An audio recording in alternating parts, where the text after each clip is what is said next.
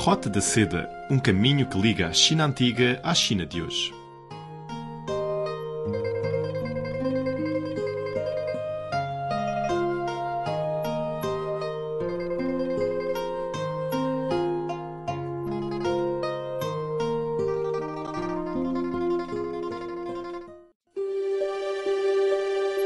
Olá, caro amigo. Seja muito bem-vindo à Roda da Seda. Sou Silvia Jin. Hoje vamos primeiro à província de Guizhou, no sudoeste da China, para conhecer a preservação da cultura étnica Yao e seguiremos com mais um conto chinês. Desta vez vamos falar sobre o pavão. Está animado? A Roda da Seda está começando. A história da misteriosa e antiga etnia chinesa Yao pode remontar a mais de dois mil anos atrás. A vila Yaoshan, no distrito de Libo, na província de Guizhou, é um dos lares desta peculiar etnia. Há muitos anos, a pobreza que circundava os Yaos chamou a atenção do governo. Graças ao apoio e esforços de todos, a riqueza da cultura Yao não foi esquecida e está se tornando uma nova força motriz para o desenvolvimento da região e proporcionando melhores condições de vida para o seu povo. Os tradicionais povoados e coloridos folclores da etnia Yao são preservados intactos na aldeia Yaoshan o local é o ideal para quem deseja experimentar e sentir de verdade a original cultura Yao. O Bai Ku Yao, uma ramificação da etnia Yao, foi reconhecido pela Unesco como o grupo étnico com a cultura mais bem preservada do mundo, sendo considerado um fóssil vivo da civilização humana. Suas tradições para celebrar cerimônias matrimoniais e fúnebres são singulares.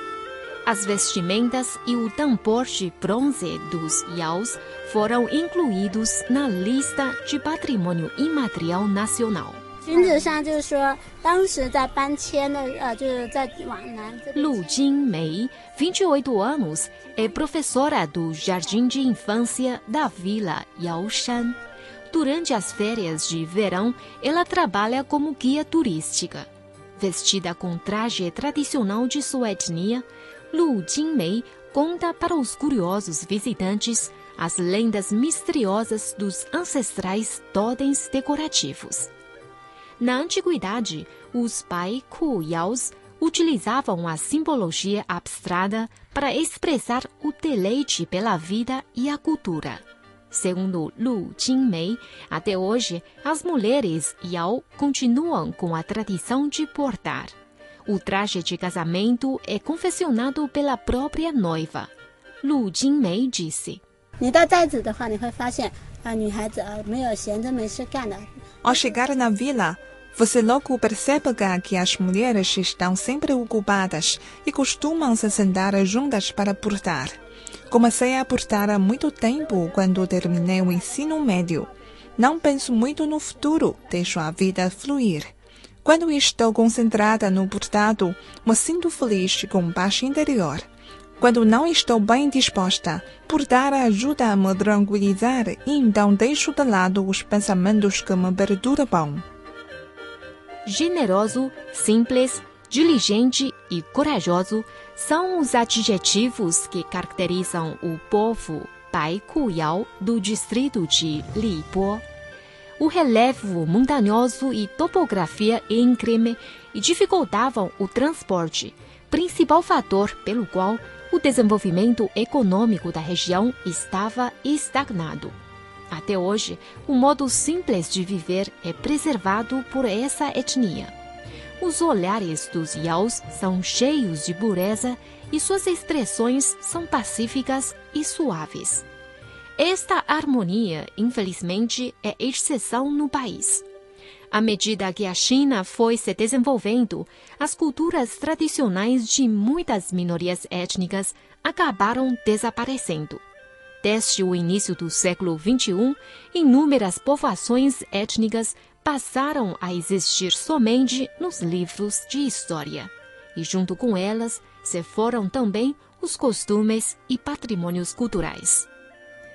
Como conseguir um equilíbrio entre a modernização e a preservação das tradições? Este é um tópico que precisa ser refletido mundialmente. O músico e especialista em proteção de patrimônio cultural e imaterial Tian Qing sugeriu uma alternativa. Para o especialista, a chave para a proteção é motivar as pessoas a não abandonarem suas origens. Acredito que a parte mais difícil é manter a dinâmica e a vitalidade das aldeias antigas. Isto é fazer com que pessoas continuem vivendo em suas vilas. Neste aspecto, a vila Yaoshan é um modelo de sucesso. Graças ao trabalho nos últimos anos, a aldeia encontrou um caminho que integra a migração ecológica e a construção de povoados étnicos, combinando a transmissão e preservação da cultura e o turismo. Uma parte dos residentes que imigraram para as grandes cidades a trabalho e retornaram à terra natal conseguiram bons empregos ajudando assim a consolidar a herança e a proteção da cultura. He Jianhua nasceu após os anos 90. Hoje, ele é proprietário de uma loja de prataria na vila Yaoshan. Perguntado sobre a iniciativa de abrir seu comércio, o jovem da etnia Yao respondeu que percebeu que havia uma demanda e oportunidade de negócios na transmissão da essência cultural étnica. He falou.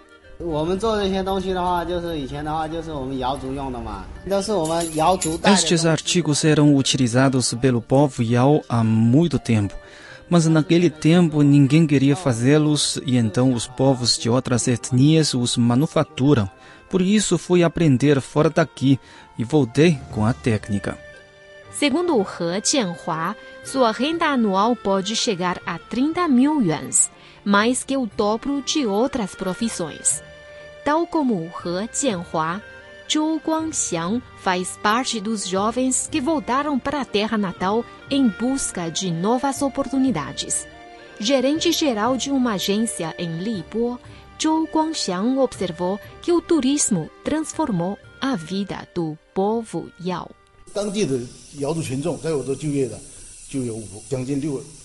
Cerca de 60 Yaos trabalham na minha agência. O salário per capita saltou de mil yuans em 2013 para 2.300 no ano passado. Com este estímulo, muitas pessoas voltaram e querem permanecer aqui.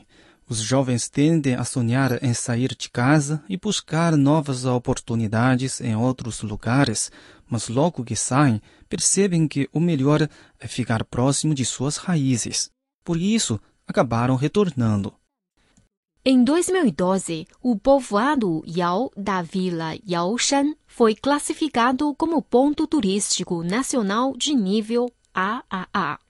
Para Zhou Guangxiang, este título beneficiou a indústria cultural que integra o turismo, fazendo com que os residentes começassem a conscientizar-se deste conceito. O ambiente faz com que cada vez mais jovens despertem o interesse em aprender as técnicas tradicionais e as artes étnicas, criando um ciclo cultural de preservação. O diretor do Departamento de Alívio à Pobreza do distrito de Libo, Wu Bangding, está super confiante com o projeto de proteção da cultura das minorias étnicas da região. Ele disse. Em outros lugares ainda há o risco de extinção das culturas étnicas, mas no nosso distrito aqui isto não acontece. Pelo contrário, conseguimos aliar os elementos tradicionais com o turismo, formando uma corrente de promoção e desenvolvimento comum.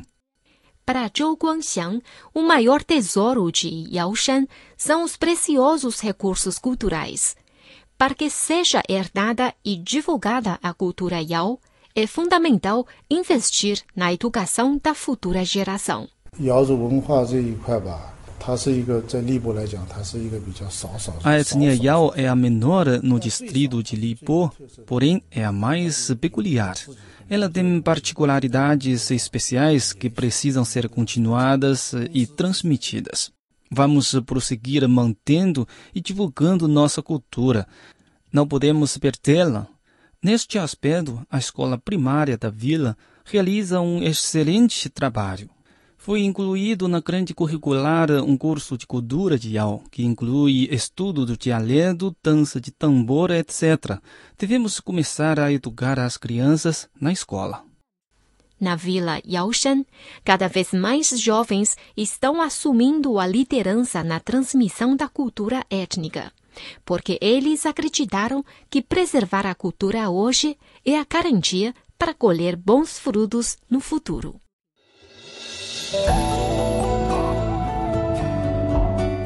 Fábulas e lendas da China.